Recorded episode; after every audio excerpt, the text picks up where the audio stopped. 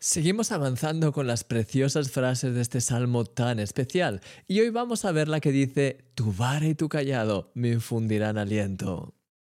Jesús es nuestro buen pastor y este versículo nos lo ilustra muy bien con las típicas herramientas que usaban los pastores de la época para defender y guiar a sus ovejas.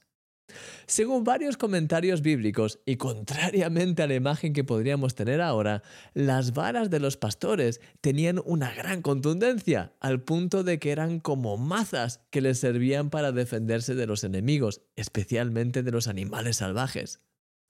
El callado, por su parte, era un bastón largo que se solía usar como apoyo, sostén y guía para las ovejas. Seguramente hay algunos pensamientos que empiecen a venir ya a tu mente al respecto, pero me gustaría ver lo que dice el final de esta frase. Dice, la vara y el callado del Señor nos dan aliento. ¿Y cómo es eso? Como decíamos ayer, una de las peores cosas que podemos experimentar es el desaliento de pensar que estamos solos en este mundo. Pero esa no es más que una mentira de las tinieblas.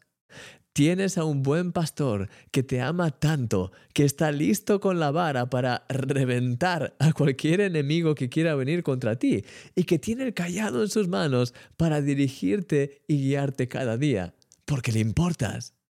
Querido amigo, no estás nunca solo. Jesús es tu buen pastor y Él está siempre a tu lado para defenderte y para guiarte. ¿Notas un aliento renovado en tu vida al pensar en ello? No te alejes de su presencia, síguele de cerca en este día y proclama por la fe todas estas promesas del Salmo 23 sobre tu vida. Él te ama tanto porque eres un milagro y yo soy tu amigo Christian Misch.